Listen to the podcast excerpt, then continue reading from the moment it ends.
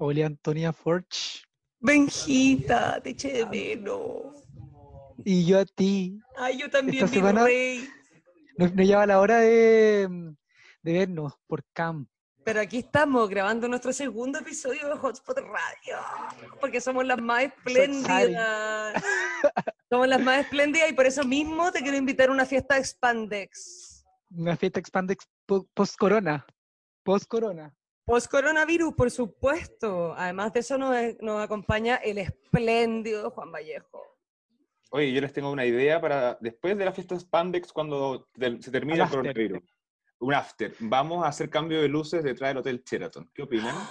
Mentira, qué cochina y qué ochentera. Eran chicas, eran Es un- chicas para la para Forge, para The Forge. Yo creo que sí, es un dato vintage que me dieron por ahí. No, yo pero yo estoy que- felizmente casada y subiendo cosas a TikTok, que vamos a hablar en el tercer bloque. Pero Toc, en el toc. segundo bloque tenemos al encantador, hermoso, despampanante tío Hotspot, señor Richie Montt, que viene hoy día y nos trae una historia tremenda. Y chicos, ¿cómo están? Qué rico verles, chiques. Estoy feliz de estar acá y con una historia también media old school, no tanto tampoco, una persona, Carlos, que nos llamó, que tiene 40 años también. Y bueno, nos dimos cuenta que como todo relato que no sabemos, eh, a nosotros también nos falta información, así que les queremos decir a todas las personas que nos están escuchando que se hagan el examen del VIH, que en Chile se presume que 70.000 hay 70.000 portadores de VIH y de los cuales solo 45.000 saben que, te- que lo portan. Solo 45.000 están diagnosticados y el resto Heavy. no sabe. Así que lo peor es la ignorancia en estos casos, háganse el examen y a los que les sale negativo, que vayan a un consultorio y que está en la página del MinSal, donde pueden encontrar la lista de los consultorios que hay, minsal.cl, y ahí se pueden inscribir para obtener el PrEP, para evitar la transmisión, ¿ya? Que no es reemplazo Usar del condón. Claro, hay que usar condón también. Sin no gorrito no hay fiesta, porque hay un montón de otras ETS que igual se transmiten que usted está en prepa, así que que no le pasen gato por liebre, chiquillos, cuídense. Aparte de esta historia que nos trae Don Richie, tenemos eh, a Don Hugo Grisanti hablándonos un poco del gay old school y lo que era ser gay en las décadas pasadas. La historia de Don Richie, después nuestro hermoso bloque de tendencia donde vamos a tener a Don Pollo Campo y Drag Love contándonos un poco de lo que es TikTok y de parte de recomendaciones televisadas o en pantallas para la cuarentena. Bienvenidos chicos, este es un nuevo capítulo de Hotspot Radio y aquí le ponemos play. Bueno, bienvenidos a Hotspot Radio. Ahora tenemos con nosotros, aparte de los encantadores Juan Vallejo y Don Benjamín Marchand, a Monsieur Hola, Hugo hola. Grisanti, que es un placer tenerlos acá. Hugo Grisanti, que, que- que nos puede saludar ahora. Diga hola, Hugo. Pero qué honor. Hola, Antonia, ¿cómo están? Bueno, ¿cómo están todos? En cuarentena, pues. Cuarentenados. Bueno, para los que no lo conocen, don Hugo Grisanti es arquitecto y eh, diseñador de eh, interiores, junto con la bella de la Cana Cusen. Entonces, Grisanti Cusen es un lugar maravilloso donde usted puede hacerse cargo de todos sus interiores feos.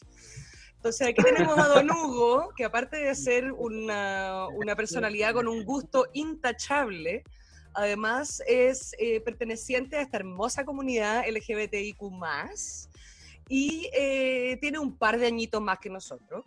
Entonces, un par. Un Un par. Menos con coronavirus. Entonces, el caballero que está aquí, eh, lo hemos invitado el día de hoy un poco para conversar, para conversar de, de cómo ha cambiado nuestro querido Chile, de cómo ha cambiado eh, el hecho de ser parte de esta hermosa comunidad de gente disidente y rememorar, reírnos y contarnos un par de historias divertidas. Así que bienvenido, Hugo, por favor. Un aplauso para don Hugo, un aplauso. Aplausos invitado, el invitado. El invitado, nuestro invitado vintage. Quiero que sepan que hoy día estamos todos viendo en sepia. No crean que todos los gays putas son de 20, 21, 22. Existimos de 47 también. ¿Qué fue ese, ese sonido?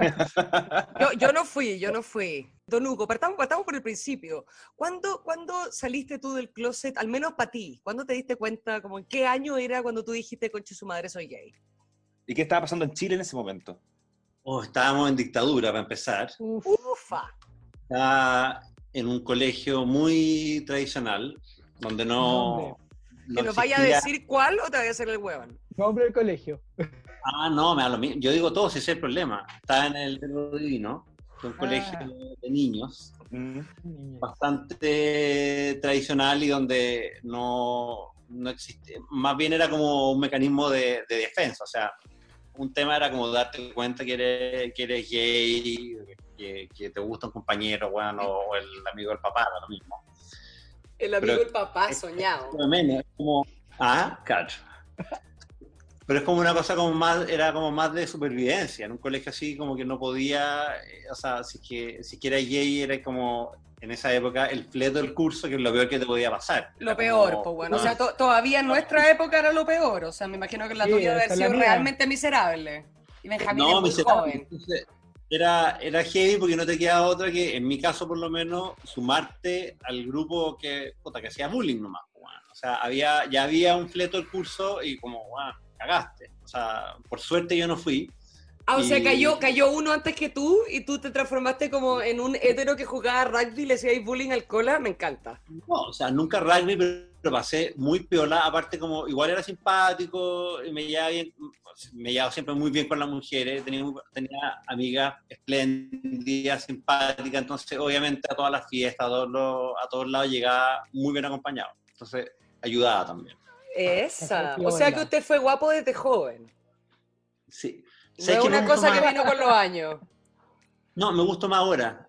Como Porque a mí me encantaría era- que pudieran ver a Hugo Grisante en este momento, porque tiene esta barbita blanca, pero como mitad café, entonces tiene como un par de cositas blancas en los bordes, pero el resto es café espléndido. Tiene, Muy tiene súper buen diente, ¿cachai? Está como espléndidamente puesto con una lámpara atrás soñada. O sea, de verdad lo lamento por ustedes que están escuchando este podcast y no, no pueden disfrutar a señor Grisante. No, pero es que, o sea, yo encuentro que uno, o sea, mientras más viejo, más digno. O sea, mejor facha. No es el caso todo- para todas perritas. Ah, no, pero todo, todo, francamente. no, no va a estar en- jamás vamos a estar en decadencia, eso nunca. Ya, entonces tú, tú le hacías tú le hacías bullying a los compañeros de colegio y tú cuándo te diste cuenta O que sea, eras no, cola. No, no era, el, no era el peor de todos, o sea, no era el que iba como así No, con la camiseta del bullying, pero como que a mí no me tocó. Y mm, no, tenía polola, lo que correspondía, como te decía, estaba en el verbo que era como colegio como muy tradicional, al lado está el Villa María, que era el colegio de niñas. Y tenía una polola del Villa María Tenía polola del Villa María. y Estupendo. te la tiraste. Son amigos. A esa no. Pero, A esa no. A esa no. Pero no soy virgen de fémina, así que se la preguntas. Dios Gay mío. de oro. Gay de oro. No es gay de oro. Hugo Grisanti. No. Ah, hay como una categoría, puta, no. No. Sí, sí, se llaman, se llaman los gays de oro, las lesbianas también, las Gold Star Lesbian, que son como las que nunca se han acostado con un hombre. Ay, yo, también soy Gold Star. al- yo conocí al, plati- al Platinum Gay. Platinum gay, ¿cuál es ese? El Platinum Gay es el homosexual que nunca se acostó con una mujer y que nació por cesárea. Ah, Onda, literalmente en su vida ha visto una vagina. Onda, no hay ningún contacto con, con la vagina, nunca. Como no quiero salir de la vagina como nada. de oro. Claro. Ese Bomba es de oro, ese es el Es- real de oro. Por, por ese, por, por eso es de platino, porque ya es. Ay, porque la, sí, oro blanco, ya, Pero- platino, pero, pero, pero, regia. no como pero de platino, no como la gaviota de platino en el Festival de Viña, no, un platino digno. ¿ya? platino digno. Bueno, esas definiciones, esas definiciones son todas nuevas para ti, Hugo, o también se, se categorizaban los gays de esa manera en... Perdón, ¿tú, tú estuviste en la época gay en los 80, en los 90, en los 2000. ¿Cuál es tu época de oro? Yo tengo En todas. 47, creo que salí del colegio como en el 91, tengo como del 86 parte, o sea, no sé, tipo 14 años uno ya cacha, o sea, cuando empecé a mirarle como el antebrazo al, tío, o empecé a mirar al compañero, que igual no le queda bien, como ahí uno empieza como a cachar. Eso fue como primero medio, ahí, no sé, octavo. Igual fui un poco adelantado como que fui medio prematuro. Pero mm, en esa época o sea, no, no, no pasaba mucho. Y tampoco existía, no había, no había Tinder, no había, no había ni Manhunt. O sea, No, o sea, no había Silencio. nada. nadie supo que era Manhunt, cacha. ¿Y cómo se juntó? No, pero o sea, esa- y- esas aplicaciones son muy nuevas. La pregunta es, o sea, cuando tú eras, por ejemplo, menor de edad, ¿dónde, dónnde conseguías eh, hombres? ¿Dónde conversabas con ¿Dónde otro gay? ¿Dónde, dónde te encontrabas? Mi vida todo partió en el disque Amistad, que era terrible. ¿Qué lo que Era es? terrible porque cuando nació Di- Disque Amistad, que era como 900, no, ya no me acuerdo el número, estoy demasiado, demasiado vintage para acordarme, pero un número que uno llamaba y hablaba. Hablaba con- Ah, con como NN, fono con- gay. Sí, era como Fono Gay, pero era 700 algo. Por supuesto que cuando supe que existía esta weá, o sea, me metí y hablé durante un mes completo, estuve pegado al teléfono.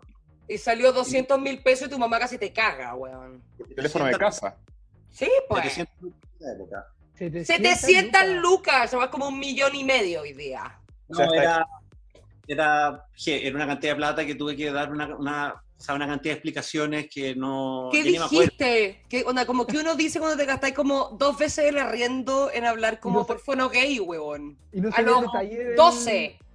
No, tuve que decir que era un, un- un amigo que estaba viviendo afuera y que no había cachado que era una aplicación de unos juegos virtuales por teléfono. Una mentira gigantesca. porque, ¿Cómo le iba a decir a mi mamá en esa época que, o sea, no existía la posibilidad que yo fuera gay? Le iba a decir que me había echado 700 lucas hablando con hueones que ni siquiera conocía. Y, o sea, no. no. Pero Es que me muero, lo encuentro hermosísimo. Sí, Una pregunta, eh, ¿te juntaste alguna vez con alguien con quien hablaste en, en ese fono gay de la época? tuve una pareja dos años. Ah. ¿Pero se juntaron o se gastaban los dos 700 lucas como para mantener su relación? No, no, cuando caché la primera cuenta de 600 lucas, le pedí el teléfono pues, con el que estaba. Espléndida. Pero citas ciegas. No, Cita por teléfono. Al principio. No, por teléfono y como describiéndote, como que desde que ya tenís, como, o sea, todo lo que uno puede hacer ahora, pero teléfono, sin, Como una cita ciega igual. no, igual era bien freak. O sea, como había que hacer, e- e- era súper bizarro. Yo hacía, de, más chico, como que el universo, en el, en el entorno que me movía, como que el universo gay no, no existía mucho, no había, no tenía referente, no tenía como amigos de mis papás que fueran gay, como que no existía como algún personaje, por último, que uno dijera como es gay y el líder de opinión o es líder en algo, ¿no? ¿Había no. una película, algo que te llevara como a, a agarrar como ese personaje o lo estabas desarrollando totalmente tú solo un poco? No, lo desarrollaba yo solo. eh, estéticamente me gustaba George Michael. El único que hacía era mirar sus carátulas de los cassettes, weón. Hermoso. Era lo más mino que existía y yo quería ser igual. No, Nunca fui igual. Pero lo más gay era como sentir que en el fondo era gay, pero que nunca, en un minuto yo pensé que nunca iba a poder como asumirlo porque quería ser alguien en la vida y no conocía a nadie que fuera un alguien en cualquier área, da lo mismo, que fuera abiertamente gay. Existía Luigi en esa época. Luigi era un decorador que primero fue peluquero, después decorador, y que era un personaje que fue súper importante, como en los 80 y los 90, que era como el gay que la sociedad como que reconocía y todas las mujeres dejaban que haga lo que quiera con el pelo, las maltrataba, era genial. Era Que como que las hacía llorar y después les cortaba el pelo y las dejaba espléndidas. No, la agarraba y le decía estas mechas, arregle, les cortaba, le hacía lo que quería, pero era como el único gay como que la gente respetaba era- y tenía súper buen gusto y le, de- le decoraba la casa, y, pero era, era como el caso, en el fondo era, era tan poco común que era como el único referente que uno puede decir como este, bueno, este personaje gay y, y hace algo en la vida, además de ser gay, ¿cachai? ¿Y aparte de, de George Michael, había otro referente internacional, algún cantante, algún actor? Eh, ay, sí, ¿cómo se llamaba? Eh, qué antiguo, es que, bueno, es, terrible lo que me están haciendo. No importa, Ya, no pero ¿qué película? Dime, si yo igual he visto cosas. No, a mí me encantaba Pierce Brosnan. ¿Me Pierce? Brosnan. Ay, sí lo cacho. Ay, pero que fue, fue James Bond justo antes de, de, de Mr. Craig, pues. Sí. Él. Soñado, con ese pelo como peinado para el lado y esa sonrisa encantadora y ese encanto inglés que todos amamos. Era como mi, mi alter ego. Bueno, y películas porno que uno podía ver también, que era como lo que encontraba en el, en el colegio, pero que obviamente eran hétero, ¿cachai? Pero ¿a O dónde sea, compraba y de dónde sacaba películas porno? Porque claro, hoy día uno No. llega y las descarga, ¿cachai? Pero en esa época era como que VHS, ¿cachai? Era un culo conseguirla. No, me tocó, o sea, me pasó una guay terrible, porque había un compañero de curso que tenía tabú, que era como la porno que todo el mundo veía en Uh, hasta yo la he visto. tabú, era un clásico. Y un compañero de curso la tenía, y la vimos un rato, y le dije, ya, préstamela para verla en mi casa como más tranqui. Y hoy había un VHS en la pieza de mi mamá, me puse a ver la película, y por esas cosas no, no me acuerdo qué pasó. Yo siempre he sido muy volado, se me olvida todo. Me fui, dejé la película puesta, y fue la época que vino el Papa, el, el Papa ¿cuándo vino? Juan, Juan Pablo El II. 80 y... 86? Sí, hay periodista, don Juan Vallejo, por favor. Creo que fue el 86, voy a corroborarlo. Ya, Bueno, pero, pero justo antes, justo antes plebiscito, 87, digamos, seguimos Por interno. 87 por dicen interno. 87. Muchas gracias. Corría el año 87 y yo había visto parte de la película Tabú con un compañero que gentilmente me la había mostrado. Yo se la pedí prestada, la llevé a mi casa, la seguí viendo, quedó puesta en el VHS de la pieza de mi mamá. Oh, Una gran amiga de ella, muy católica, con un video de Papa para analizar la frase. Está el pololo de mi hermana, Sí. Que realmente lo llaman y mi mamá con su amiga le dice como, no sé qué pasa con el VHS de la, de la Bernardita, que no entra, que no pasa, y no sé qué cosa, y de repente como Rui empieza como a, a meter el, el VHS y, y de repente pone play, Me ¡Tabú! Me muero. no, en la escena como más, en, en la peor escena. O sea, ya lo más yo explícito encuentro. del planeta y tus pobres padres ahí queriendo morirse. Mi madre con una amiga, mis papás son separados, y salió Rui, el por lo mi hermana, y me dijo, cagaste. O sea, ¡Uh! acá viene que di muchas explicaciones. Y nada, pues esperé, mi mamá genial en todo caso, porque se demoró como 40 minutos en analizar la película. Ay, yo creo que igual la vieron. ¿Tú crees que tu mamá la vio como con, con la amiga? Así como que vieron la película y como que...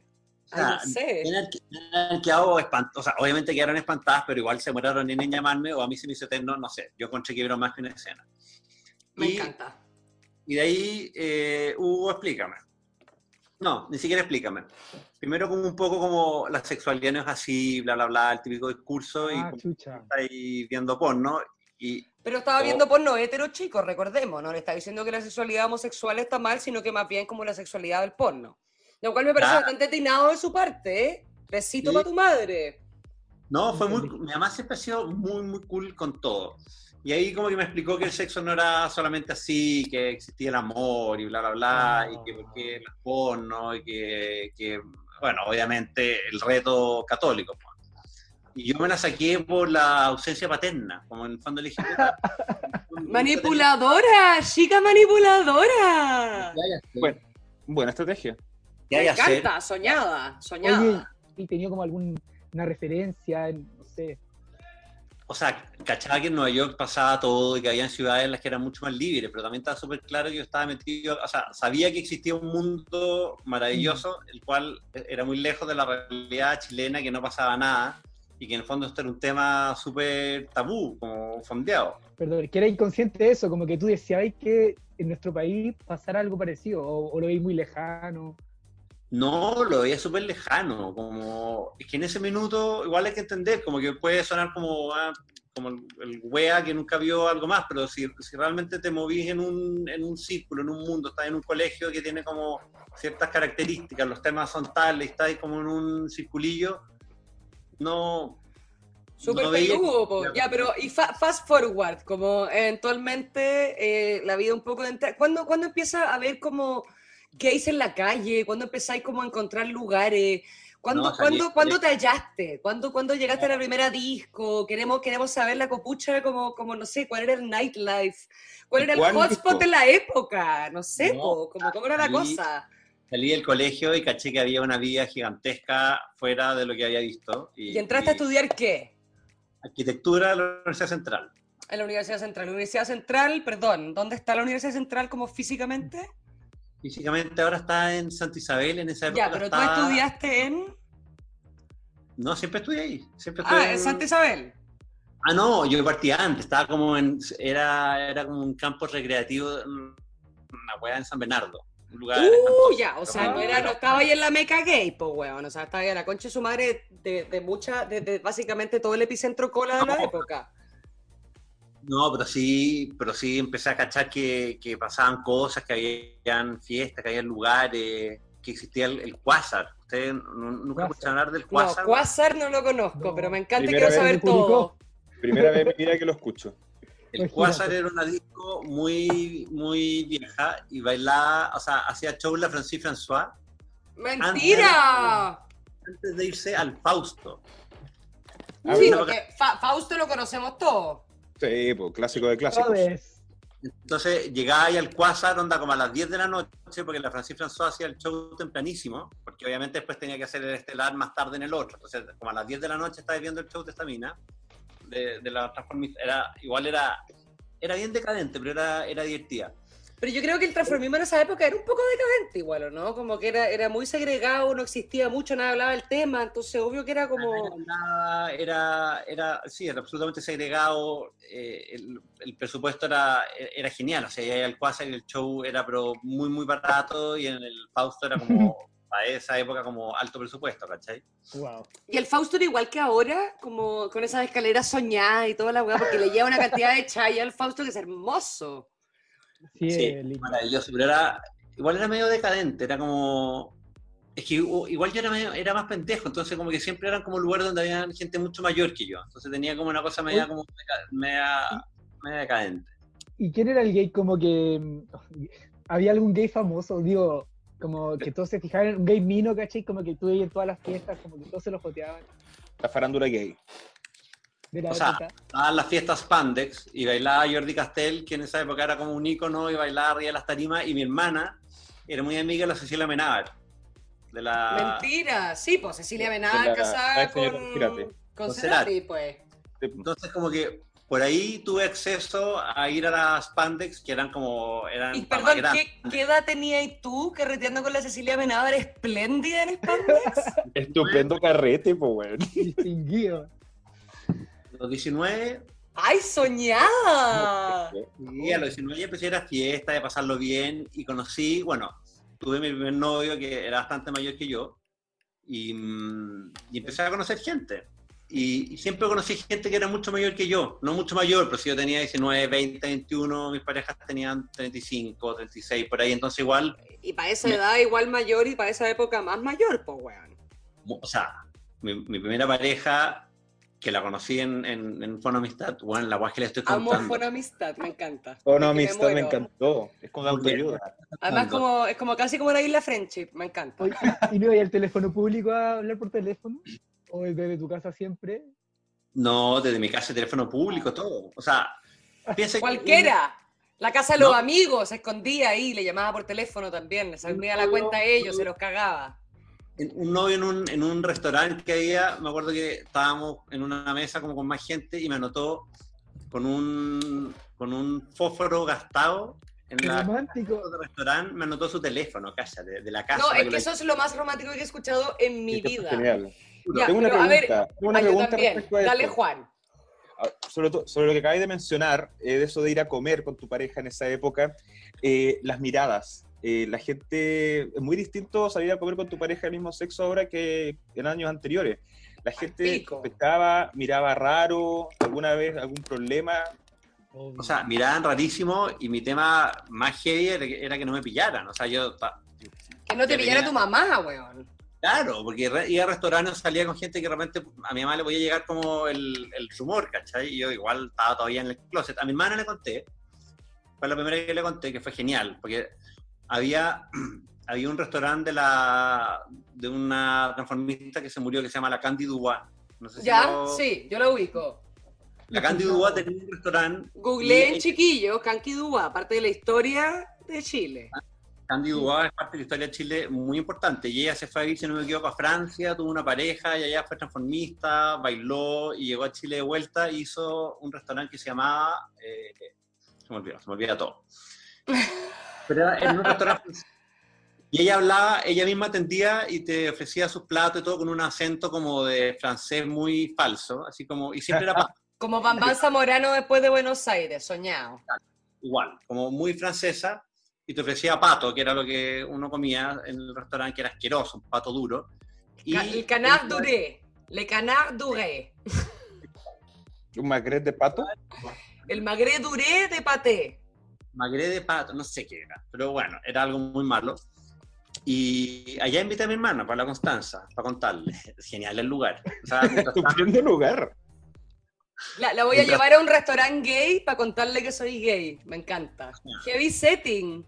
No, pero estamos hablando del 90, 91, que ni siquiera era restaurante gay, era un restaurante perdido, que, que era, eran como seis mesas que esta Candy Dubá atendía, y después ella hacía un show arriba del escenario. Y la- Wow. y hablaba con la gente en las mesas. Mi hermana bueno, no podía creer lo que estaba viendo. Y entre medio de todo este show, yo le dije, puta, eh, bueno, soy gay. Tengo pareja, eh, tiene 20 años más que yo, pero tranquila, no es perversión de menores ni nada. En esa época tú eras mayor de edad los 21. Ah, ya. Mierda. ¿cachai? Yo tenía 19 y, y mi pareja de esa época vivía aterrado de que si mis papás sabían o... o- Cinco años y un día, pues mi amor. Todos hemos tenido ese miedo en la vida. Sí. Yo era menor de edad en esa época. Oye, ya. A ver, quiero jugar un jueguito, Hugo. A Te ver. voy a decir, te voy a decir un par de cosas y quiero que me digáis, onda, si preferís ahora o antes. Ya, ¿Ya? Ok, las fiestas. antes. ¿Por qué? Respuesta corta, concisa y hermosa. Vamos. Era más bizarra. Era mucho más bizarra. Ya, ¿por qué? Había, había personajes mucho más friki. La ilegalidad a las cosas igual le da como un sabor Más más, sabor. un gustillo más rico. Gino Falcone en esa época hacía en el Sarita Colonia original, cuando- no en el López de Bello, ¿no? Hermoso. hacer.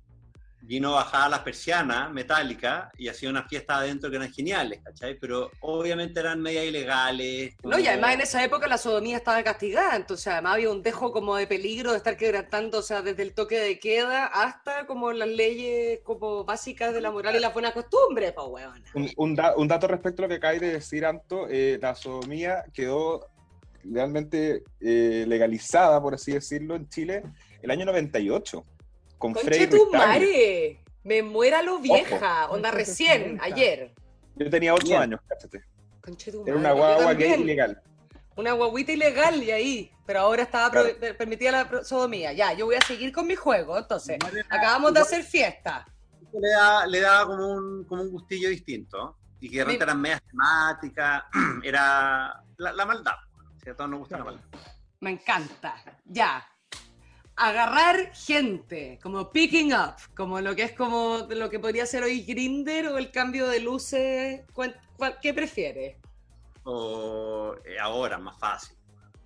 Por, ¿Cómo era antes? ¿Cómo era antes? Como, onda, ¿Cómo te podías agarrar a alguien? Onda, como todos sabemos esas épocas de los cambios de luces en ciertas calles y lugares de Santiago. El No, cruising. era, era el recorrido de, al lado de la- del Sheraton. Estaba como Ah, esa plaza donde está la clínica Indisa, Perfecto. Conquistadores, creo que había todo un circuito que te da, te da vuelta y hay un estacionamiento en la calle que está frente al Indisa, que hay un semáforo, una calle que es cortita. Sí, perfecto. Los Sí. conquistadores, eh, Ahí- los navegantes y no sé qué chucha. Bueno, por ahí había una parte que te estacionabas y si había alguien que andaba dando vueltas, ponía el auto al lado, mirabas por la ventana, ¿cachai? Y te conocía ahí. ¿Quién definió que ese lugar y ese mecanismo era el, por así decirlo, el grinder de la época? ¿Cómo se llega a eso? Dato, De dato. boca en boca, po. Acu- Acuerdo, igual me movía como con amigos mayores, entonces me contaban algunos, oye, ¿cachai? Que en este lugar... Eh, Pasa esto, weón. claro, como... Se ¿Y cambiaba. tú alguna vez fuiste, Hugo? ¿Lo viste con tus propias hojas? ¿Pero qué crees tú? Bueno, yo creo que sí, pues, weona, pero tengo que preguntarte, pues. Yo, yo quiero preguntar, Estaba investigando, o sea, todo era, todos los métodos eran válidos. Por supuesto que fui, conocí gente. ¿se cambiaban los sp- spots? ¿Se cambiaban de, de lugares? Como eran en ese lugar, después en otro lado en el centro. En general era siempre ahí, pero te- de repente como que, no sé, pues, hablaba y te conocía ahí en el estacionamiento y que hay una calle como más piola a conversar, ¿cachai? Porque era como, igual el estacionamiento era como medio concurrido. Sí, pues Pero- todo súper súper lleno de gente, lleno de, de dudas y cosas. Ya, quiero Hugo, entonces, pues se nos está acabando el tiempo y aquí me están apretando, me están apretando. Sí, Señor editor, me está apretando. Pero yo quiero hacer una última pregunta y quiero que me digas cuáles son tus highlights de la época moderna y cuáles son las cosas que más te gustan como de poder habitar ser gay, onda, en el fucking 2020, como huevón, onda, estamos hablando con 30 años de diferencia, 40, eh, sí, 30 años de diferencia como lo que nos estáis contando, ¿cachai? Eh, quiero saber cuáles son tus highlights, qué es lo que más te gusta, por favor. Señor Hugo Grisante aquí en Hotspot Radio nos va a contar. ¿Sabes qué? Yo por lo menos lo que más agradezco y lo más, lo más rico es que he, he trabajado bastante y como que he hecho una carrera súper, bastante sólida y como súper respetable, creo. De acuerdo. Me- me- me- como que en algún minuto vida me propuse que quería ser un diseñador que, que- que mostrara algo, que, que- tuviese como un discurso frente al diseño. Y siempre me propuse como esa, esa meta. Y eso en algún, en algún momento te permite estar en un lugar donde puedes ser mucho más crítico y mucho menos como atacado, o por lo menos dejar a la gente con menos recursos para poder atacarte por el lado como básico, como, ah, no, claro, este maricón que usa colores, como, como que creo que el, el gran como logro que pude hacer fue que súper joven, o a los veintipocos años, daba lo mismo que fuera gay, la gente me respetaba igual profesionalmente. Y eso O sea, algo- lograste, ¿cómo se llamaba el, el gay de la época de diseñadores? Algo como Guido. Luigi. Luigi. O sea, Luigi. lograste ser tu propio Luigi. ¿Sabes, sabes lo que logré? En el fondo, ser absolutamente auténtico, que es lo que he sido hasta ahora. Yo después de eso nunca negué nada y nunca dejé de decir o, o- o- o manifestar algo porque iban a pensar o porque un cliente me iba a cuestionar algo, sino que siempre tuve como la sensación de que todo lo que hacía estaba por sobre si era gay o no era gay. Como que para mí nunca fue tema, por suerte. Entonces como que tuve una libertad que me dejó ser mucho más crítico y en, en, en entrevistas o en reportajes como que logré, creo, dar muchas veces mensajes bastante como concretos, directos, en contra de temas como religiosos, políticos, etcétera, como desde una mirada gay, pero, pero respetable. No, no es del gay que está como solamente criticando, Claro. o no como la postura de la loca, como que quiere como ser súper gay, no. Yo como Mm. que hacía críticas sociales, y hago todavía, críticas sociales desde un lado que creo que me gané el respeto de la gente que... No, y que Me- es súper es súper honesto, tiene que ver con quién eres Mm. tú, con el trabajo que has construido, y por eso mismo, weón, onda, te agradecemos muchísimo, te agradecemos mucho por haber sido además siempre fiel contigo, creo una cosa que siempre es muy respetable, que es ser fiel con quien uno mismo es y con la autenticidad propia, así que no nos queda más que darle un aplausito aquí a señor Hugo Grisanti, aquí lo pueden por supuesto revisar en redes sociales, usted escribe Hugo Grisanti y le aparece al tiro todo, porque caballero ahí tiene, tiene, tiene amigos en Google o no sé, pero la cagó, weón. Vamos a, Así seguir, que- vamos a seguirlo inmediatamente entonces. Vamos, sí, por favor, ¿no? ¿Cuál Y, y-? Nos faltaron, nos faltaron dos horas y media para mi amor, o sea, de todas maneras. Encuentro que vamos a tener de todas maneras onda como tu comeback acá, como para que deberíamos empezar a cubrir como décadas. Solamente les voy a dejar un highlight, así como para la segunda parte de la entrevista. Me encanta, el cliffhanger, como se dice. Cómo conocer gente sin la era de la tecnología. Me encanta. Si el, si el- las páginas amarillas, pero esa guay ya no la reparten por Hugo. ¿De dónde las saca uno? Bueno, todo eso y más, No.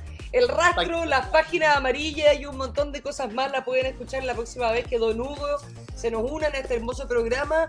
Más adelante viene Richie Montt a contarnos una historia más de El Tío. Hotspot. Así que mantengan su sintonía. Aquí estamos. Hotspot Radio en Spotify y una vez que se acabe la cuarentena probablemente en un montón de plataformas más. Eso.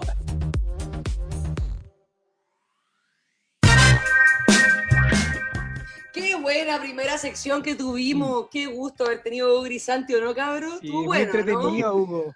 Muy entretenido, Hugo. Muy entretenido. Lo Siempre- vamos a tener, lo vamos a tener de vuelta probablemente. Siempre es un gusto estar al lado de Hugo hablando. Pero en este momento, nuestra hermosa y conocida segunda sección con el tío Hotspot, Monsieur Ricardo Montt, Richie Montt está aquí.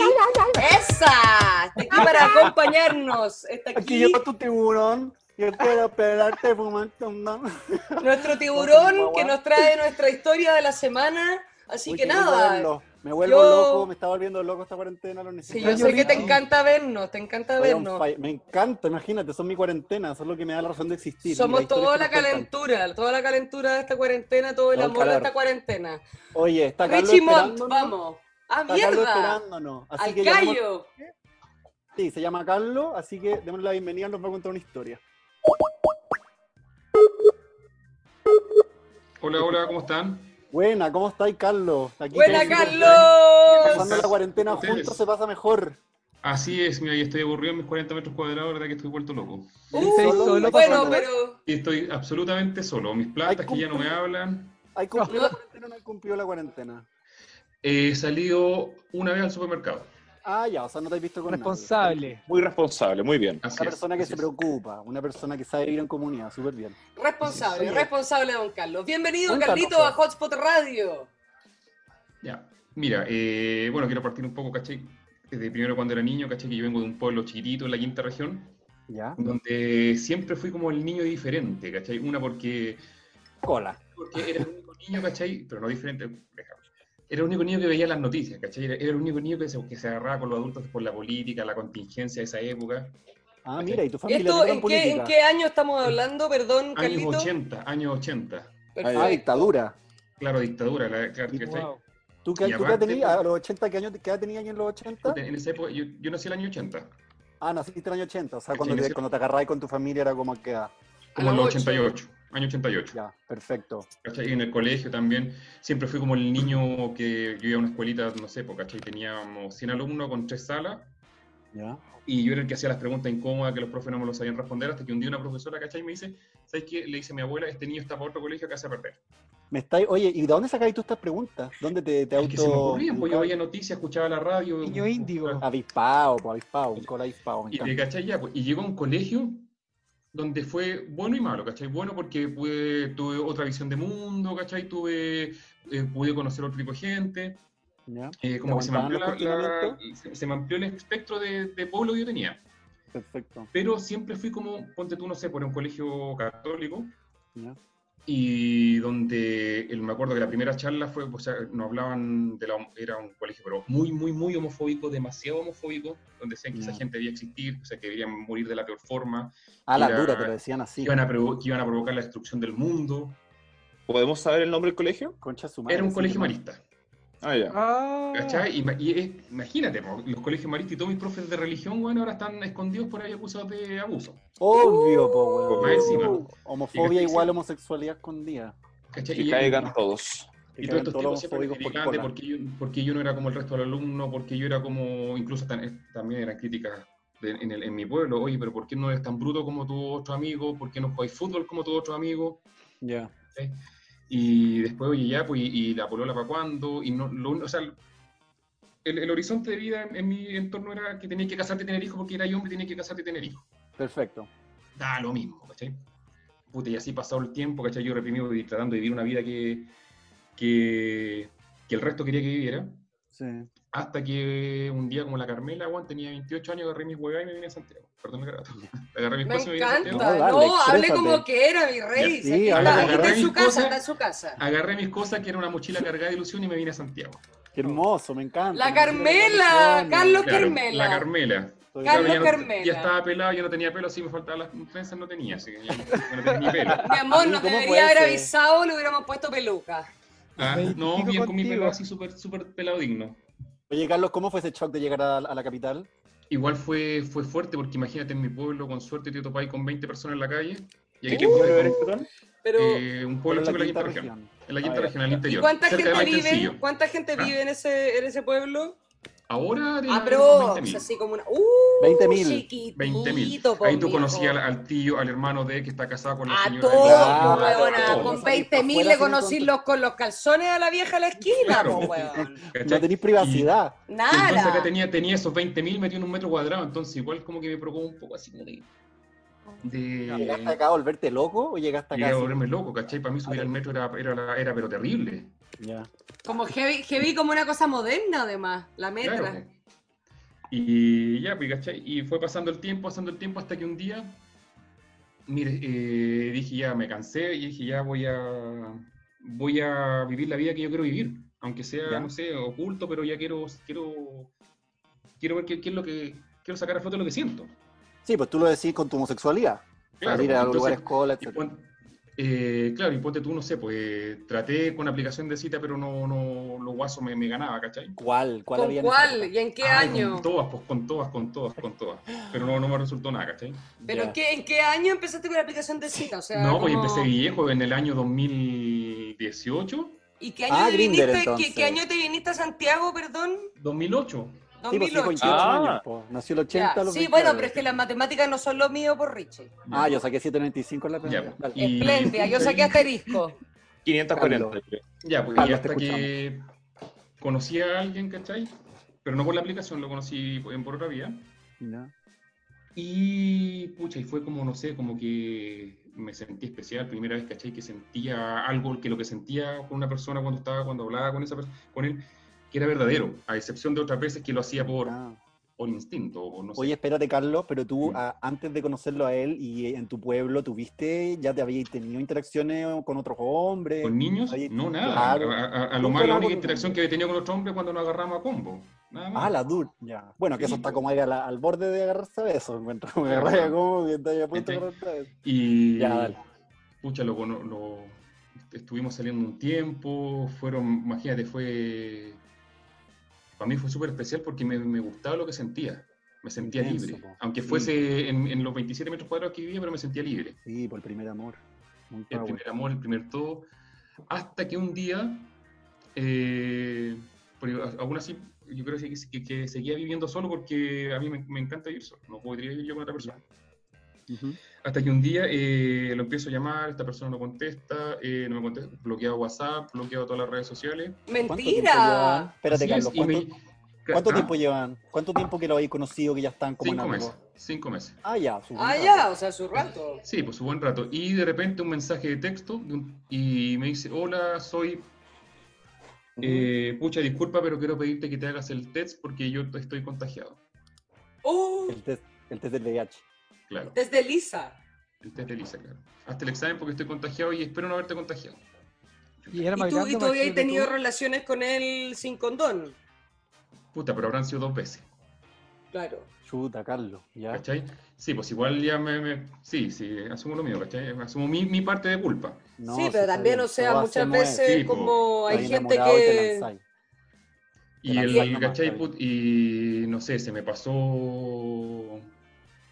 la vida en, en- no sé, pero como que todo lo que había hecho para salir de mi pueblo, para, para poder surgir, para que me fuera bien, como que sentía que lo perdía todo en un minuto. No, no, no. Y esto no. fue hace dos años. O sea, hace dos años No, tú es- estabas no, no, no, esto fue el año pasado, El año pasado tú estabas ahí haciendo Claro. la fila para hacerte el test, weón. claro. Después Y de haber tenido tú- relaciones responsables, pero dos veces que te pegaste la Sí, cacha de la no, nada. si no fueron más de dos, si no fueron más de dos, ¿cachai? Y puta, fui a, a esta acción gay, ¿cachai? Que vivió cerca, Sí, sí. y me hice el test rápido. Ya. y, y no, me no me salió nada. O sea, me- como que tenía que salir una raya, pero como que se decoloró la imagen, pero no marcó nada. Entonces el tipo me dijo, esto eh, me dijo que era como raro, porque eso no, no- o marcaba o no marcaba. Claro, y tú estabas ahí como al medio. Como al medio, entonces me dijo, mira, ¿sabes qué? Espérate, y me dice, espérate tres semanas, porque a lo mejor esto está recién, y que no sé qué, que no sé qué. Dije yo, Nica, Nica, Nica, Nica, me espero tres semanas. El día del hoyo, qué angustia, Ay, qué ay, ansiedad. Ay, pagué un, un... Y esto, y esto per- perdona, pero solo para contextualizar, ¿fue como ya onda estallido social o justo antes? Quiero saber cómo... es que es- es- esto fue- estamos hablando en mes de julio. Ya, sí, porque justo como ya para el estallido social como que las filas son tres veces más largas, entonces quiero, entender el nivel de El- ansiedad, ¿cachai? Gracias. ¿Cachai? Y, el, y entonces, puta, y fui a un, a un infectólogo particular, Ya. que me costó carísimo porque era de urgencia, porque no, no- te daban hora para enero del 2022, Claro, no, de y me hacen un test de alta densidad que te cuesta una, cantidad una cantidad de plata, pero enorme, y ahí sí me marcó.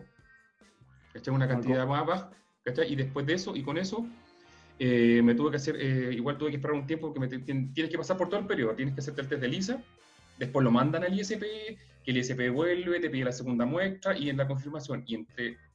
Y aquí quiero hacer la diferencia, porque eh, desde que me hice el primer test de LISA hasta que te llegaba la confirmación del ISP pasaron dos meses.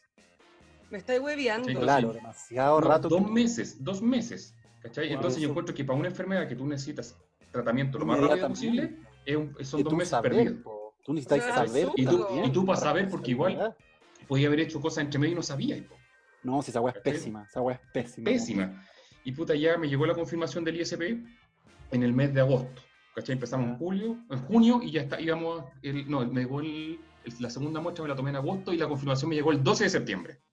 Me estáis hueveando. Una semana No. antes del estallido. Así, imagínate, estuve julio, agosto, septiembre, todos todo ese mes así, pero mal.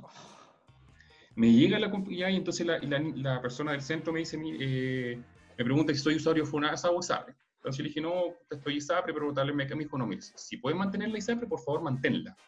Y le dije, ¿por qué? Porque me dijo, porque mira, el- y ahí me explico, porque era mucho, no es que sea mejor, me dijo, sino que es, es más, eh, hay más celeridad en la atención de ISAPRE que en la de salud, o sea, que en Claro, el sistema público.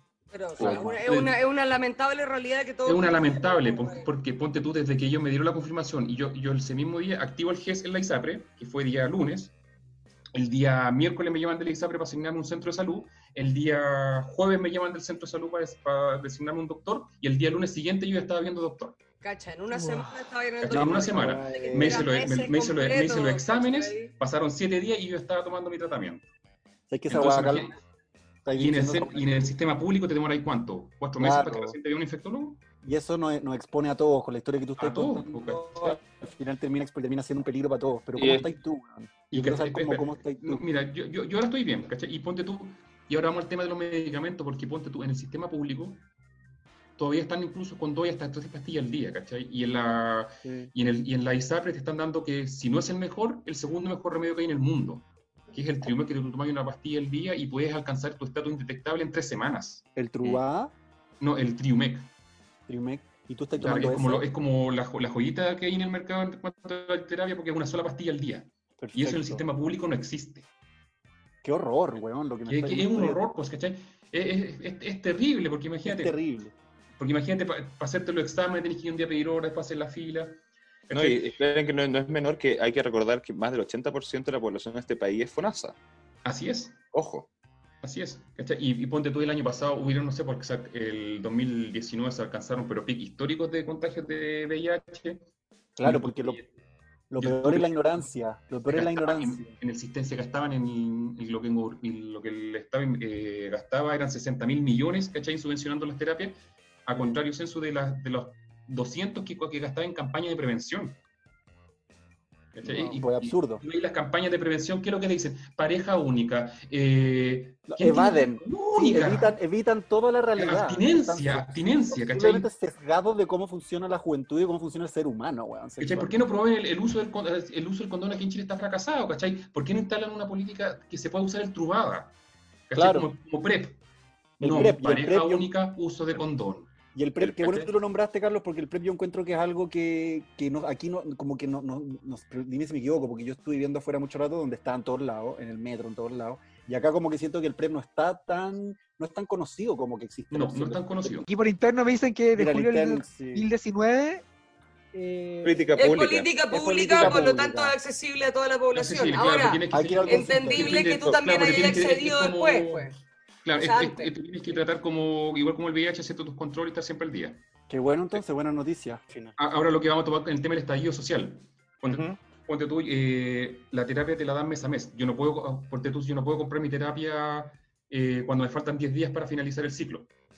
Ponte tú, cuando Ya. pasó el estallido Wow. social, estaban todas las farmacias saqueadas y yo estuve tres días sin poder comprar porque las farmacias estaban cerradas. Claro, claro. Hay, hay, Ponte tú, claro. ahora cuando empezó la cuarentena, yo fui y dije, pucha, me quiero encerrar, voy a ir a comprar por adelantado. Me dijeron, no, tienes que esperar hasta el día que le corresponde. Y ahora en situación de pandemia, ¿cómo lo? Es es el, es el tema, ¿cachai? Yo le dije, oye, pero mira, yo, le, le expliqué al, al, al- al químico de la farmacia, le dije, tú sabes bien, yo no puedo estar exponiéndome, si bien tengo, tengo un estatus indetectable, tengo la, la CD4 súper alta, pero, pero no me puedo exponer eh, saliendo todos los días preguntando, me dice, no, que es por norma de la ISAPRE no le podemos adelantar el tratamiento. Eso es una mierda. ah, Oye, Carlos, estamos, estamos pronto a terminar. Yo te agradezco demasiado que nos hayáis contado tu historia y quiero, antes de que nos vayamos, que nos conté un poco cómo hay vivido, porque creo que lo más difícil es un poco el estigma que se vive y lo difícil que hablarlo, por eso La yo lo cosa agradezco social. y nos hayáis contado, porque existe mucho prejuicio al respecto, especialmente yo creo en nuestra comunidad LGBT, bla, Es bla, bla. claro, yo creo que, que existe Y- demasiado prejuicio, sobre todo en la comunidad. De hecho, una vez yo tuve unos dime direte con Hotspot el- por el tema de la discriminación, porque yo digo que en la comunidad que se dice discriminada es donde más se discrimina. o si eres feo, si eres flaco, si eres negro, si eres musculoso. De si eres todo. no sé. Y eso, Carlos, yo creo que Incluso- todos, cada uno mira, yo te voy a contar una historia. personalmente Yo en Todos tenemos- diciembre quise retomar algo, algo amoroso con un doctor. Entonces cuando le dije, oye, pero sabes que tengo estos problemas, y salió corriendo, oye, ¿cómo se te ocurre? Yo no estoy para esto, quizás que con cuántos te metiste. Yo no- Imagínate que es cuando una persona que más, que más sabe. Entonces, No, los doctores sí, te tratan pésimo. ignorancia. Hay muy ética- educación. Yo creo que hay un, uno UCIA, uno UCIA, ¿cachai? implementó el plan 90-90-90, que supuestamente que dice que de los contagiados, si el 90% sabe su diagnóstico, si de ese porcentaje el 90% se hace el tratamiento, y si de ese porcentaje está en tratamiento el 90%, eh, alcanza el estatus indetectable, la curva del SIDA tiende a bajar. Porque Claro. junto con combatir el- el- la no transmisión, o sea, el, eh, se, empieza, eh, se combate que la gente, o sea, que tú no lo transmites.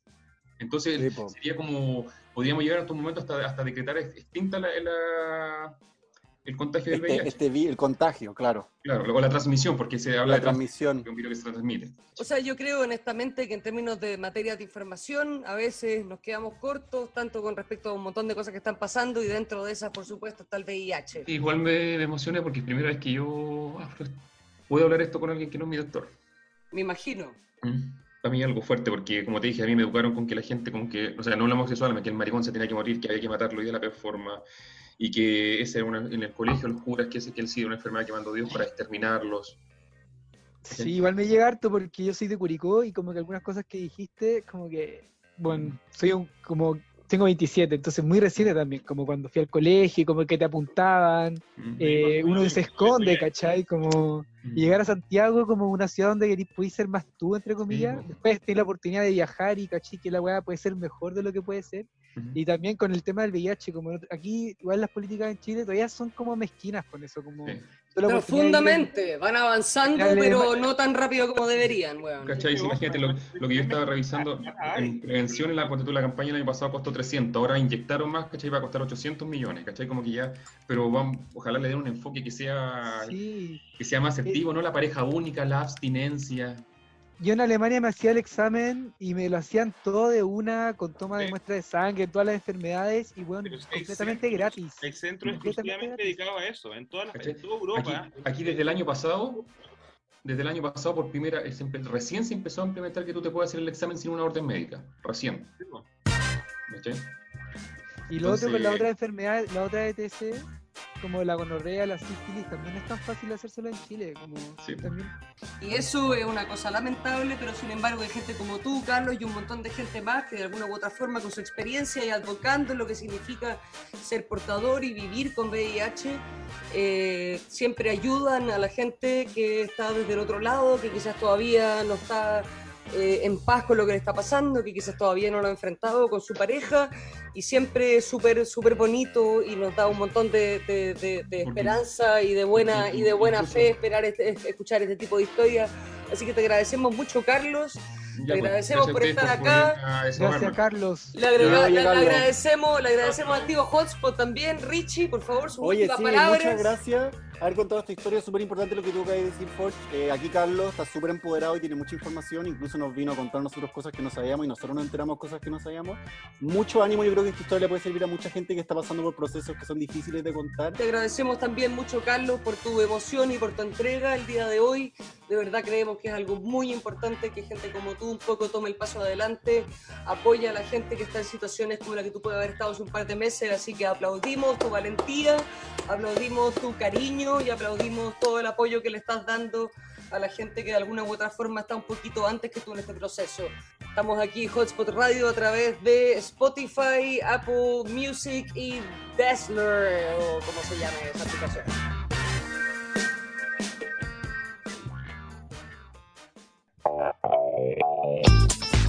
Estamos de vuelta aquí en Hotspot Radio por Spotify. Acabamos de, bueno, pasar nuestro blo- blo- bloque con Richie, Richie Montt, el tío Hotspot.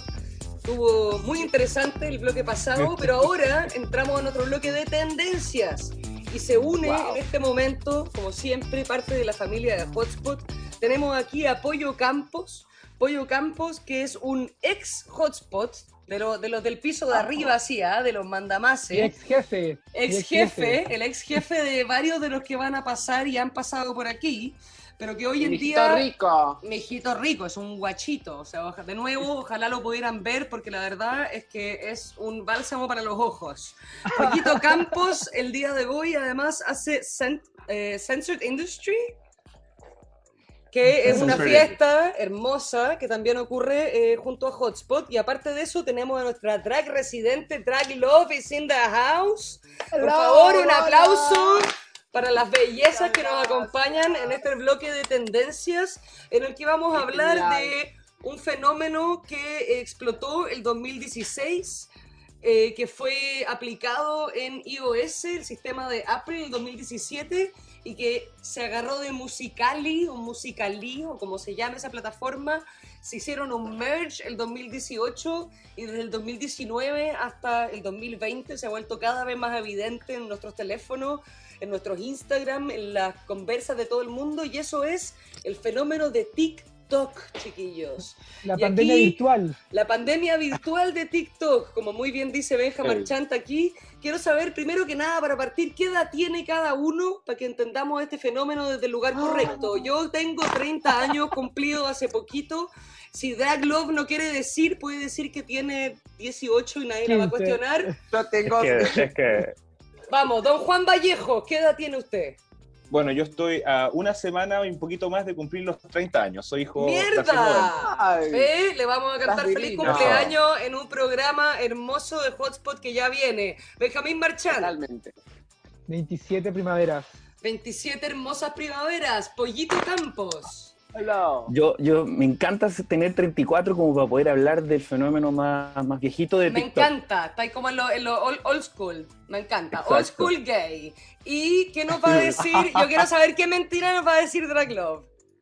Bueno, no, lo voy a decir la verdad. Yo tengo para no hablar eh, con lo mismo que decía Pollo. Estamos como en la edad justa. No somos ni muy viejas ni muy jóvenes. Estamos ahí viendo la vida pasar desde allá y desde acá. Yo tengo Me 32. Ah, mierda, está ahí, entre, Sí, entre, sí, entre ahí. pollo, entre pollo y yo, después para abajo chorrean los otros. Ah, Oye, Ah. Oigan, ¿no encuentran, ¿no encuentran por casualidad que los 30 años es como la edad tipo de ser tío? Es como que automáticamente eres tío, aunque no tengas sobrino. Eres Sí, el- no, la- o sea, uno pasa a ser el, tí- O el tío hotspot, de ahí viene, el huevón cumplió 30 y lo pasamos a tío hotspot. o sea, Mira, mira, de- depende, depende. Es porque en la calle ya cuando te preguntan a alguien, alguien que no te conoce, te pregunta algo, te dice, hola tío, disculpe tío, los amigos de mi hermano en un principio me dijeron tío una vez que le abrí la puerta, casi me morí. ¿Qué edad tiene tu hermano? Ay, no. 22. 22. ¿Y tiene TikTok? No, sí, pero sí tiene, pero solo para ver historias. O sea, es un stalker de TikTok. Claro. Quiero saber Mm, quién ahora- aquí, quién aquí tiene TikTok. ¿Quién tiene? Miguel, Yo. Pollito Campo. ¡Yo! Yo tengo, yo O tengo, sea- pero no he subido nada porque todavía estoy ahí. Después voy a decir por qué no, pero lo tengo. Por lo menos veo historias también. Soy un stalker de Me TikTok. Me encanta. yo Entonces tenemos TikTok. Drag Love con TikTok, Mancha- Ma- Ma- eh, Benjamín Marchand con TikTok, Juan Vallejo con TikTok. Yo soy un stalker de TikTok, al igual que Pollito Campo. Entonces, quiero partir acá y vamos a hacer una dinámica súper entretenida. Vamos a hablar desde TikTok, desde el más joven al más viejo. Entonces vamos a partir por Don Benja. Marchand, que nos va a contar un poco Mira. de TikTok, su experiencia, después vamos a ir con Juan, después, con Dra- después conmigo, después Drag Love y terminando con Perfecto. Pollito Campo. Le paso la palabra, por favor, a Don Benjamín Marchand. Para mí, yo he estado haciendo últimamente varios videos de TikTok. Como ¿Cómo funciona. TikTok? ¿Qué es TikTok? Quiero que me expliques, Benja. Ah, quiero que te explique. Chucha, ya no soy experto, pero TikTok tiene una varios como eh, grabaciones en ¿Ya? las cuales tú puedes hacer coreografía y challenge de coreografía. Entonces tú, eh, están todos haciendo la misma coreografía como a nivel mundial y tú vas calzando como tu voz y, y los pasos con la música, ¿cachai? Pero también hay varios diálogos también, no necesariamente coreografía. En mi caso, yo he estado, ya aprendí eh, cómo sacar los videos de YouTube y sacarle la- el audio y hacer como, eh, no sé, conversaciones como Mm. famosas. Como esa gente que hace como pedazos de película o de serie Claro. o de canciones y como que la dobla, ¿no? Claro. Ese es como un poco el Doblaje. O sea, full doblaje. y Yo estoy Lip haciendo eso, pero se los mando a mi amigo eh, Tío Hotspot. Se los mandamos por interno esos videos. No, Ya, pero o sea, no, publicados. está, no estáis publicando. Tengo creo que uno que saqué uno de Cardi B. Ya, pero ¿y Y- cuál, cuál es tu experiencia como un poco viendo TikTok? Como, ¿qué te pasa? Como qué es lo que veís, como quiero saber, quiero entender un poco el fenómeno, porque yo lo vi un ratito, pero, pero todavía quiero entenderlo, porque siento que no lo sé tanto. Mira, la verdad es que Sí, también, puta, me da un poquito mono hacer ¿Ah? algunas coreografías, algún par de cosas. Andaba por acá. De no- no- hay que tener el don igual para hacerlo, creo yo. Como, Pero tú eres bailarín, ¿cómo? Benjamín, ¿tú tienes el don para hacerlo? Tú bailas y bailas la raja, ¿por qué te complicaría?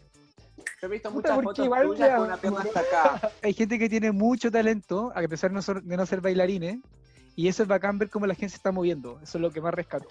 Igual o sea, son como la creatividad. igual- es que, claro, es que, puta, El es que hay arte. coreografías que tú seguís, ¿cachai?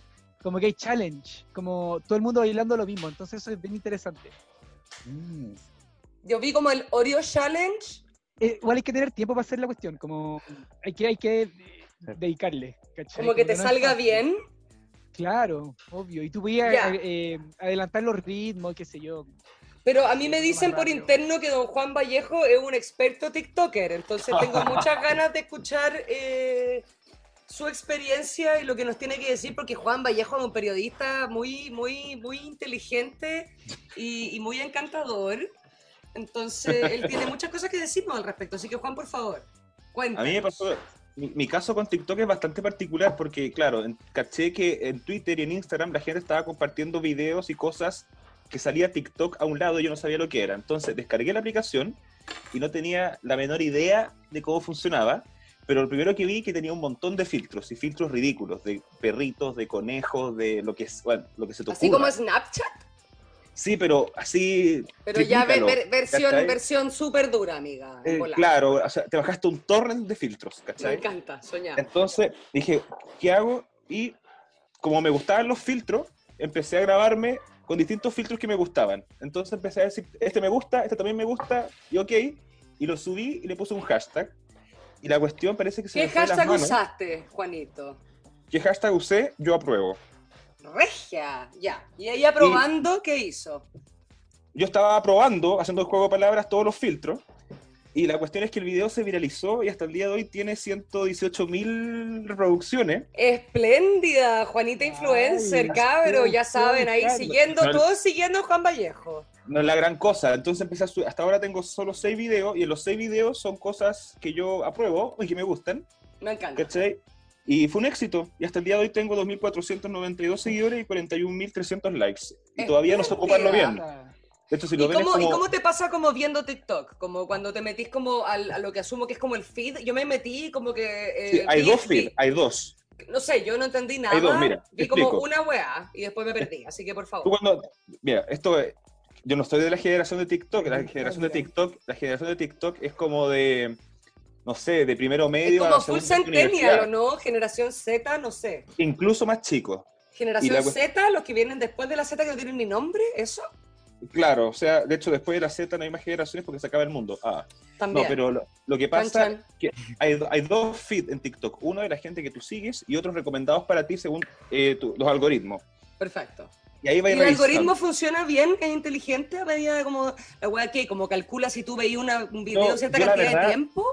Yo la verdad no lo sé, porque cuando partí usando TikTok, yo creo que te ve la ubicación o algo así. Porque, bueno, yo antes vivía en Las Condes y me salían puros videos como de los que llaman cuicos y se viralizan por bullying en Twitter. Hermoso. me salían puros videos así, incluso como muy onda millonaria challenge y mostraban como las, las fortunas que tenían en sus casas, si sus papás eran dueños de empresa o cosas así, que fue bastante perturbador. Y perdón, Pero ¿quién vive más abajo aquí? ¿Quién, vi- quién vive en otro lado que no sea Las Condes? Drag Love. ¿Dónde vive Drag Love? Yo vivo en Santiago Centro. Ya, hermoso. ¿Cuál es la experiencia de, de- de TikTok en Santiago Centro? O sea, donde no está el, el Cuico Challenge, sino que está un poquito eh, la otra parte de Santiago. Yo también vivo en Santiago una- Centro, así que aquí represent contigo, Drag Love. Genial, genial, fantástico. Yo tengo una teoría con TikTok. Creo que ha sido una de las plataformas que se ha implementado simplemente para hacer la los videos más, más autóctonos, más desde casa, más como... No es tan producido como el Instagram, que el Instagram se había tornado un tanto más, tenías que producirte, tenías que verte bello, se mostraba mucho eso. Yo creo que el TikTok ha facilitado toda la creatividad con bajos recursos y recursos que no te podrías imaginar. Yo creo que eso hace más la creatividad de lo que es el TikTok.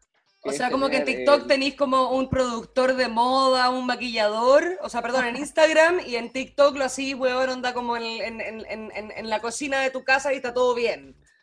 No es- no- no Ah. o sea, yo creo que la gente se preocupa más de, de- de cómo salís en Instagram, de cómo salís en TikTok. O sea, en TikTok es más que, bueno, contenido al final, es como de que sea divertido, ¿cuál es la onda? Claro, yo creo que lo, más, lo espontáneo de TikTok es eso, es, es con cómo estás vestido, hacer la gracia que, que quieras representar eh, con, no sé, con una peluca vieja o con un trapo atado, o con, bueno, con, con los distintos tiempos que, que lleva a hacer un TikTok, porque también el TikTok lleva a hacer mucho tiempo porque tenés que editar y tenés que tener un buen tiempo ahí para... Ah, o sea, hay que editar, porque yo veo estos videos claro, hay un montón de Sí. cortes, pero yo no sé si es que eso los hace la plataforma, se editan solo, uno tiene que editarlos en otro programa, se editan en el mismo TikTok, ¿cómo funciona un poco?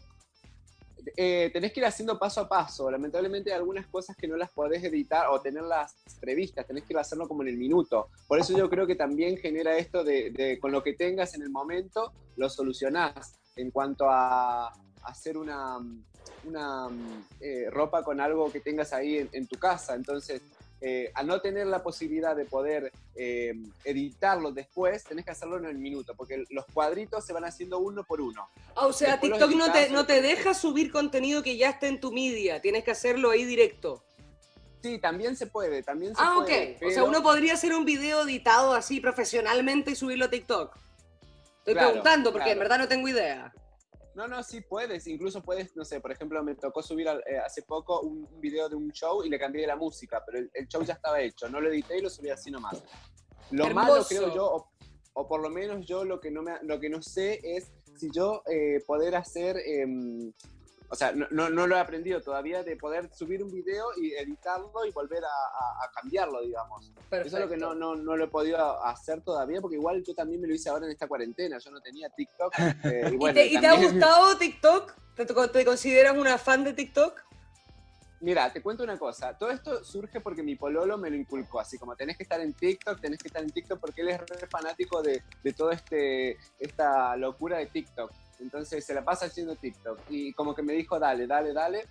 Me hice un TikTok, pero te digo la verdad, yo no, no sé si no estoy muy vieja o estoy poco creativa, No, pero de ratos Carlos. como que... Claro, lo que pasa es que eh, yo me, al hacer el TikTok yo me demoro mucho tiempo porque veo mucho las imágenes y las analizo demasiado. Entonces me atrapo mucho, pero mi novio me dice que no, que la gracia de esto también es la espontaneidad de esto. Que no, no Claro, pero es que una, una es de otra generación, entonces le cuenta, Claro. le cuesta. Por eso mismo le quiero preguntar a Pollito Campos aquí, eh, digamos, ¿cómo pasa en otras generaciones? ¿Cómo pasa ahí, sumándole un par de añitos, ahí los treinta y tantos? ¿Cómo nos enfrentamos al fenómeno de TikTok? ¿Cómo lo vemos? ¿Qué pasa? Claro, claro, claro. Yo creo que el primer prejuicio es que esto es para los más chicos. Es lo primero que uno se le viene a la cabeza. ¿Por qué? Porque en general uno ve, uno ve bailes y, y cosas medias infantiles, pero algunas son realmente chistosas. Yo me mato la risa también mirando eh, algunos TikTok de algunas personas. Por lo tanto, igual estoy animado, fíjate, con hacerlo, pero creo que los más, los más grandes pasamos por una etapa más larga de, validación, diría yo. Sea lo Como mismo. Sea lo mismo. Como de, sentir, de sentirte cómodo tiktokeando. decente, decente, claro. Decir, en el fondo ver tu video y decir, ¿sabéis qué? Qué risa. Qué bueno. qué está, mono. dale". Qué encuentro que es súper difícil eso igual. superar, superar la etapa de que te dé mono es tremendo. ¿ah? Yo creo que en algún momento también lo hice en Instagram, pero ahora ya me da lo mismo y lo paso la raja, ¿me entendí? Pero porque son años de proceso y lo tengo desde chico también, entonces por ahí estoy más, más acostumbrado. Como decía Drag Love ahí, el TikTok también tiene un nivel un como de complejidad un poquito más alto y hay que dedicarle tiempo. Creo que la cuarentena le hizo muy bien a la plataforma porque toda la gente tiene tiempo también de revisar algo que probablemente te tomaría varios minutos Mucho al más principio. rato, claro.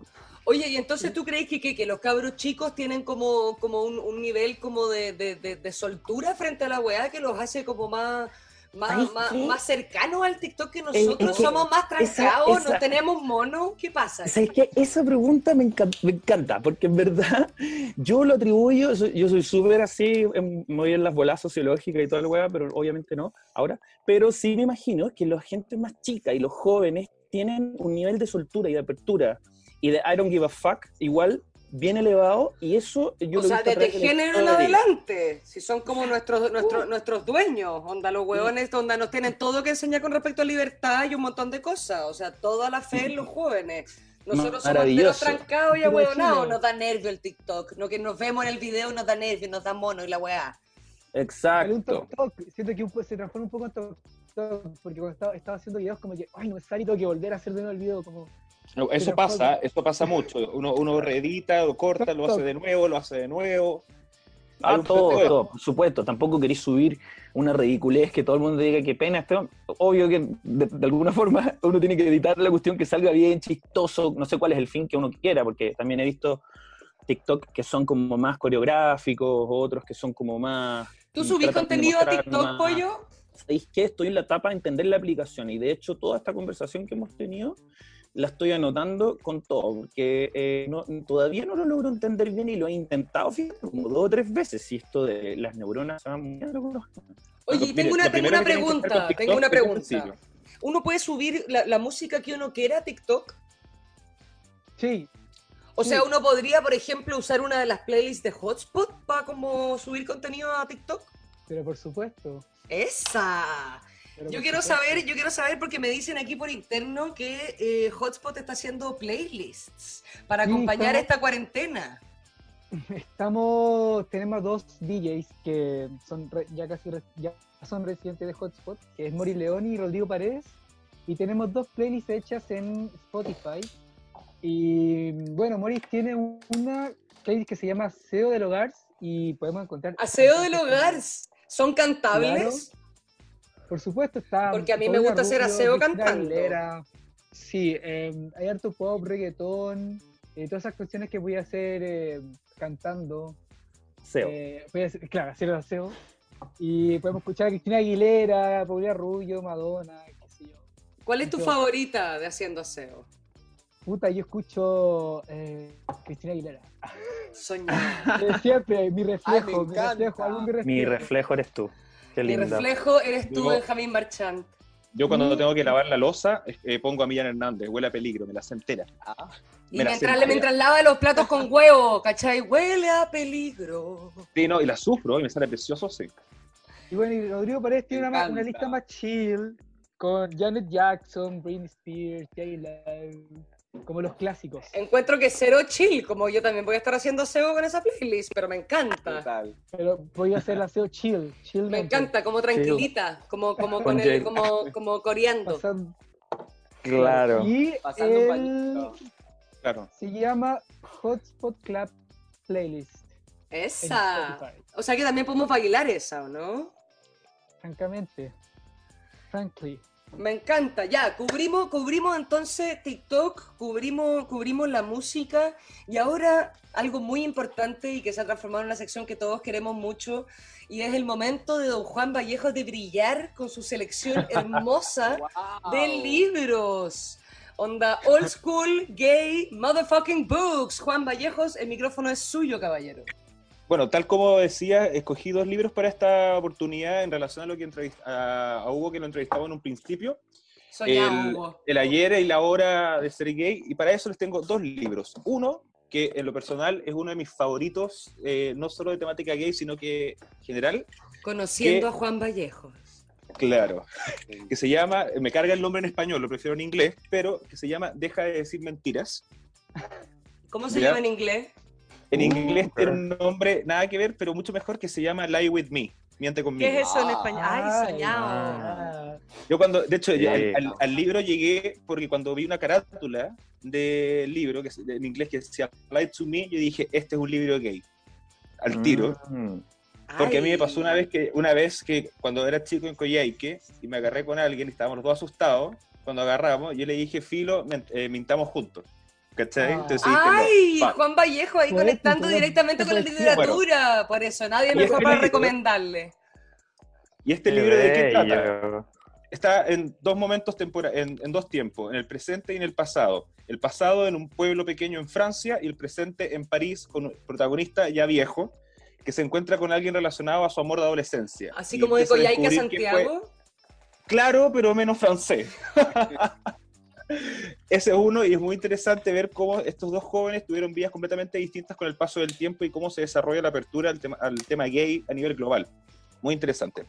Y el otro que tengo, que es muy actual, de un escritor relativamente nuevo y joven que me gusta mucho, que se llama Adam Silvera, El libro se llama Solo quedó nuestra historia, que a diferencia del anterior, trata el tema gay sin entrar al descubrimiento, ni a que me van a golpear o a hacer bullying o que la familia me va a rechazar, sino que todo ese contexto ya está asumido y se centra puntualmente en el, en el amorío gay adolescente y en particular con una noticia trágica, por así decirlo, no sé cómo lo enfrentarían ustedes, que es que tu primer pololo del mismo sexo ha fallecido y tienes que ir al funeral y está ahí dando el discurso el pololo que tenía tu ex en ese momento. Sata ama. Qué Pero- ruda. Muy actual, ambientado en Estados Unidos, full recomendable. Siempre, lo he regalado a hartos amigos en sus cumpleaños. Así que Bueno, una- yo espero que para mi cumpleaños, Juanito, me lo regales a mí. Quiero saber Yo qué es lo que está haciendo. Me encanta, ¿ves? Y ahora lo tenemos en la lista de contactos, así que para este, para este cumpleaños les voy a avisar qué es lo que me regala Juanito. Por otro lado, quiero saber, ya sabemos las recomendaciones de Don Benja, las de Juan, las mías no necesito ni decirlas porque para qué, pero sí me interesan las de Pollito Campo y las de nuestra reina Drag Love, que nos dé sus recomendaciones de cuarentena. Pollito, cuéntanos, ¿cuáles son las recomendaciones que les quiere dar a nuestro audio escuchas el día de hoy? Y recomendaciones, yo, yo creo que me estoy leyendo libros también, pero yo soy más libros de autoayuda. Que igual es importante porque en esta época estamos todos en la casa, solos, estamos probablemente acompañados de alguien, pero estamos encerrados en un, en un cuadrado. muchos están súper solos, Ah. como sin poder ni siquiera tocar a alguien, es súper duro para N Exacto, estamos todos enfrentándonos a nosotros mismos, pensando todo el día qué dice, qué no dice mi mente, etcétera. Entonces sí, me estoy leyendo un libro que se llama Encuentros con mi alma. Y- Ay, me encantan y todos como, perdón, pero como aquí estamos en video y como que todos muestran como la- la- la- las carátulas Ah. de sus libros y todos tienen unos dibujos hermosos, todos soñados, pero espero que lo puedan imaginar, esta carátula es como una especie como de cerebro corazonado con una parte más Bueno, brillante, sí, sí, un encuentros con mi alma, o sea, onda heavy intensa. A ver, Pollito, de- cuéntame. es de un psicólogo, entonces en esa imagen trata de mostrar una cosa demasiado abstracta en el sentido de diferenciar el alma del espíritu, de la mente, y cómo esas se interconectan en función del ser. ¿Tú crees que quién debería cuerpo. leerse ese, cuer- ese libro el día de hoy, Pollo? ¿Que- ¿A qué, a qué ¿Para persona en cuarentena se lo recomienda? Se lo recomiendo a la gente que sufre por, por ansiedad. Mira, yo tengo muchos amigos que que- están en esa. Sí, que estas personas que eh, sienten que tienen que hacer algo pero no saben bien qué y eso les pasa durante todo el día. En el fondo, la gente que quiere aprender también a controlar la mente, que al final este libro lo muestra como un ente, si bien es parte de nosotros, está ahí y lo podemos Y controlar. hay que también. cultivarla, cultivarla, Entonces- cuidarla y darle amor. La mente es todo lo que tenemos, mi rey. Exacto. Me Exacto. encanta. ¿Cuál es la recomendación de Draglo? No he tenido tiempo de leerme libros. No, pero mi eh, amor, yo los- todos sabemos que te viste algo en momentos- Netflix. Eh, por supuesto, Netflix me lo he visto entero. Mira, a mí me ha pasado algo que me he tenido que ponerme al día, en verdad, con algo que nunca he visto, que es RuPaul Drag Race, para la gente que ve eh, ¡Ay, eh, los mierda! realities de, de transformista. Y tiene un montón de temporadas, entonces me tuve que poner eh, eh, al día con eso, que para mí, yo te digo la verdad, nunca la vi un poco, porque una cosa que necesitaba tiempo y, y antes de toda esta cuarentena tenía muchas cosas por hacer, gracias a Dios, y, y era como llegar a casa, acostarme, trabajar, hacer cosas creativas, y nunca tenía el tiempo real para prestar atención, así que me puse al día con eso, eh, y obviamente películas, eh, bueno, las, series como em, la de los viejos, esto que roban el banco, qué viejo que soy, ¿cómo se, cómo se llama?